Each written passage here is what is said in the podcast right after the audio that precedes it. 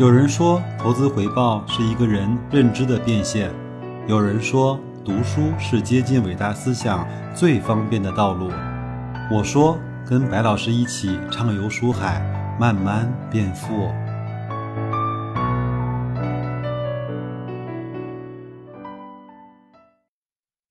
各位好啊，跟着白老师一起读书思考，我们一起慢慢变富啊！这期节目开始呢，我们一起来学习这本叫《流程》啊，呃，写的这本书叫《投资要义》。这本书不算厚，但是呢，全部都是非常分量足的干货。我在这本书的扉页呢，自己写了一段文字，写给自己，就是如果这本书你不能做到百分之一百二的理解，那我们建议你要先远离投资市场。在开篇呢，我先向大家介绍一下这本书的目录啊，它有三个层级。第一个呢是系统性机会与系统性风险的识别，说白了呢就是告诉你我们估值啊是什么原理，应该怎么去看待估值，应该怎么去应用估值。第二个层级呢是资产的配置和动态再平衡。第三个层级呢。指的是投资工具的使用，比如说股票、新股申购、开放式基金、封闭式基金、货币基金、啊债券的逆回购、债券以及债券型的基金。当然，还有一些进阶的投资工具，比如说期权、可转债和分级基金。我相信稍微有一些投资经验的听友呢，都会知道。刚才我念的这些目录里面的内容，都是我们这些业余的个人投资者应该掌握的，应知应会，必须应该所非常熟练掌握的一些投资的意识和投资的方法和技巧的掌握。如果连这些你还都是一知半解，或者说你根本就没有听过的话，那你想来在这个市场上生存下来，是真的是非常非常难的。好，那我们就言归正传啊，我们从这一篇。文章的第一段话开始啊，他说一个骰子呢有六个面，你掷出一二三四五，你赢一元；你掷出六呢，你输一元。想想看，这种游戏我们是不是都特别喜欢玩呢？但是呢，这种事情在赌场是没有的，但是呢，在证券市场却经常会发生。还有一个骰子呢，有六个面，掷出一二三，你赢一元；掷出四五六，你不赢不输。这种事情，赌场绝对没有，但是。证券市场也会有，那是因为什么呢？因为证券市场有估值的高潮和估值的低谷，有情绪的疯狂和情绪的恐惧的低谷。我们来看一看第一篇，我们首先来进入估值的应用。那讲估值呢，就离不开估值的那些图，我也会把很多的图拍成照片放在我的节目信息里，所以请各位呢边听节目边看图，这样可能对各位的理解和直观的认识有更多的帮助啊。我们首先来看第一张图，第一张图呢是显示的是香港恒生指数的历史的市盈率。我们可以看到呢，该指数的市盈率大部分的时间都在八倍到二十五倍之间波动。市盈率的高低啊，与指数的高低啊，明显有着相关性。市盈率越高，指数未来的走向呢就越容易下跌；市盈率越低，指数未来就越容易上涨。这个是整个 PE 的一些概念。第二个呢，我们也显示了整个香港恒生指数的历史的市净率，就是 PB。我们也可以看到，该指数的市净率大部分时间在一倍到三倍之间波动。那么市净率的高低啊，与指数的高低也有着明显的相关性。市净率越高，指数未来就越容易下跌；市净率越低，指数未来就越容易上涨。那我们看完了香港呢，再来看一看上证指数的历史的市盈率。我们同样也可以看到，我们从一九九七年一直到二零一七年的数据可以显示呢，与成熟的市场相比，我们上证指数的波动啊会显得更加大一些。我们的市盈率在十倍到六十倍之间去波动。我们都知道，六十倍是在二零零七年那个疯狂的大牛市的时候产生的。市盈率的高低呢，与指数的高低也有着明显的相关性。市盈率越高，指数未来越容易下跌；市盈率越低，指数未来越容易上涨。那我们再来看一下上证指数的历史的市净率。我们同样也可以看到，是与成熟的市场相比，该指数的波动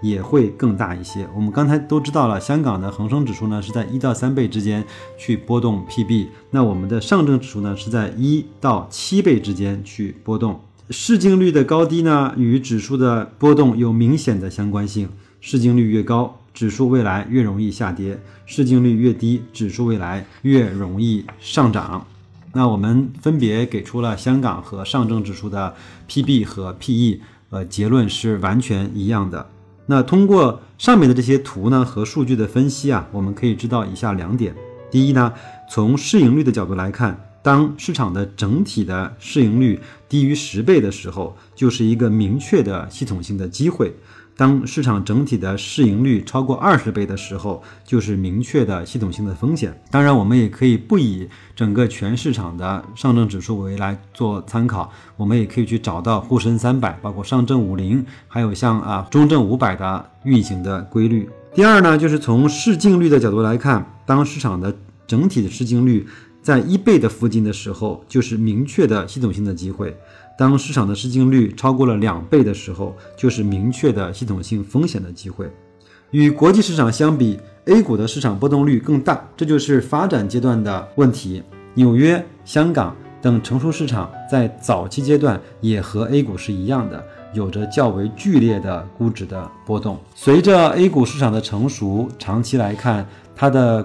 估值中枢啊向成熟市场靠拢呢是大概率的事件。虽然。话这么说，但是在实际的操作中，我们完全不必以此判断作为行动的依据，因为无论 A 股市场在下一次的牛市顶峰时市盈率达到二十倍、三十倍还是四十倍，我们整体盈率低于十倍的时候投资，超过二十倍的时候退出，总是没有错的。同样呢，无论在它下一次牛市顶峰的时候，市净率的水平达到两倍、三倍还是四倍，我们在整体的市净率接近一倍的时候开始投资，超过两倍的时候退出，总是没有错的。需要注意的是啊，我们根据估值来判断系统性风险与机会，并不是为了预测未来的走势，而是为了做出当下最好的选择。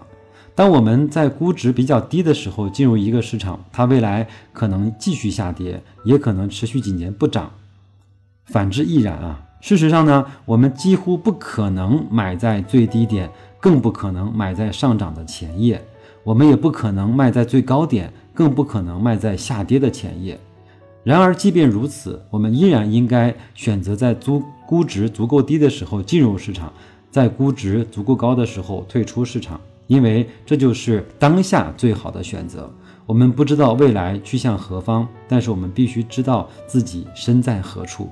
通过上述内容，我们了解到如何运用市盈率、市净率这两个估值的指标来去识别系统性的机会与系统性的风险，这就是绝对估值的应用。然而呢，这两个指标并不仅仅用来识别系统性机会和风险的工具，它们本身也能够帮我们获得超额的收益。接下来呢，我们就来谈一谈相对估值的应用。那我们请各位听友呢看下面一幅图啊，这幅图呢是申万风格指数所代表的不同投资组合的历史的收益情况，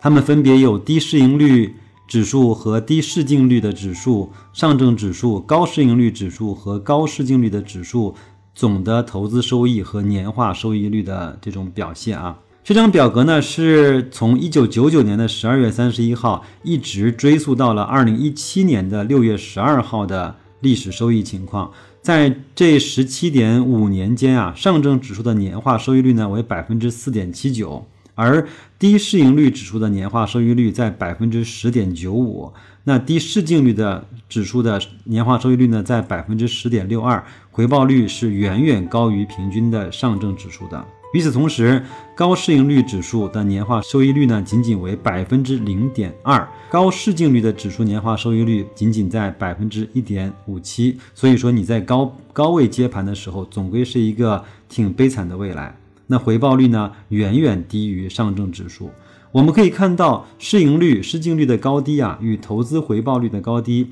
有着极为明显的相关性。这种估值与投资回报率的相关性，在世界各国的证券市场均有体现，绝不是 A 股独有的现象。我们其实不必花费大量的时间和精力去研究行业。分析公司只需要简单的构建出一个低估值的投资组合，就能够获得远高于市场平均水平的超额收益。需要说明的是，以上成绩呢是在完全不对系统性机会和系统性风险进行识别的情况下获得的。也就是说，上述几个投资组合呢不会在市场整体估值过高时候退出市场，而是能够完整的去承受市场的全部的波动。在一九九九年到二零一七年的期间，上述组合完全承受了二零零七年、二零零九年和二零一五年的暴涨，同时也完全承受了随之而来的暴跌。然而呢，在实际的操作过程中，基于我们对估值的深刻理解，我们可以在很大的程度上规避掉系统性风险